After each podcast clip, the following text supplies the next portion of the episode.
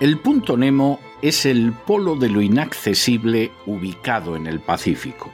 Es el lugar del océano más alejado de tierra firme. Situado en el sur del Océano Pacífico, a 2.688 kilómetros de la Antártida, el punto Nemo es cementerio de naves espaciales. De hecho, el fondo del océano situado en dicho punto Nemo se encuentra a unos 3.700 metros de profundidad. Todos los jueves, a ese lugar inaccesible, enviamos a personas que se lo merecen. Y esta semana enviamos a Rachel Levine, vicesecretaria de Sanidad de los Estados Unidos y almirante de cuatro estrellas del Servicio de Sanidad americano. Que quede claro que no enviamos a Rachel Levine al punto Nemo porque fuera un pésimo secretario de Sanidad en Pensilvania, cuando todavía, por cierto, se llamaba Richard Leland, ocupándose entonces más de difundir el evangelio de la ideología gay que de la salud de los miembros de ese Estado. Tampoco enviamos a Rachel Levine al punto Nemo porque el presidente Biden lo nombrara vicesecretaria de Sanidad porque era trans y no porque tuviera la menor competencia para el cargo.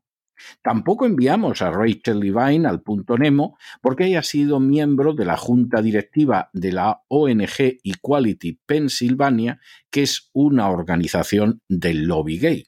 Tampoco enviamos al punto Nemo a Rachel Levine porque pretenda convencernos de que es una mujer después de que cuando todavía se llamaba Richard estuvo casado durante años con una señora llamada Martha Peasley a la que le hizo dos hijos. Ni siquiera lo enviamos al punto Nemo porque sea una ofensa a la inteligencia el que pretenda que nos creamos que es una mujer cuando basta verlo para percatarse de que tal y como cuando nació sigue siendo un hombre y además muy feo. Lo enviamos al punto Nemo porque se ha aprovechado del cargo que ocupa para afirmar que entre sus primeras metas de gobierno está la de empoderar a los menores de edad para que se sometan a operaciones de cambio de sexo y reciban bloqueadores de la pubertad. Es repugnante, es indecente, es inmoral que Rachel Levine haya decidido pasar por alto las normas más elementales de la ética, que se haya manifestado una y otra vez servil ante el poder de la agenda globalista impulsada por la administración Biden, y que continúe una carrera moralmente deplorable en la que la meta confesa es que criaturas que no tienen autoridad para consumir bebidas alcohólicas o para conducir un automóvil sean empujadas a dejarse administrar bloqueadores de la pubertad,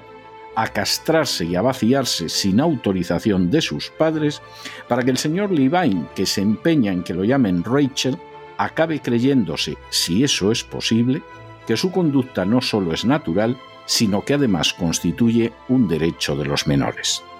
Triste es que alguien no esté en sus cabales, pero todavía es peor que utilice el poder y los recursos públicos para llevar en su misma dirección a criaturas indefensas que solo por comenzar un procedimiento de cambio de sexo tendrán ocho veces más probabilidades de acabar su vida en un suicidio que aquellos que no han seguido ese sendero.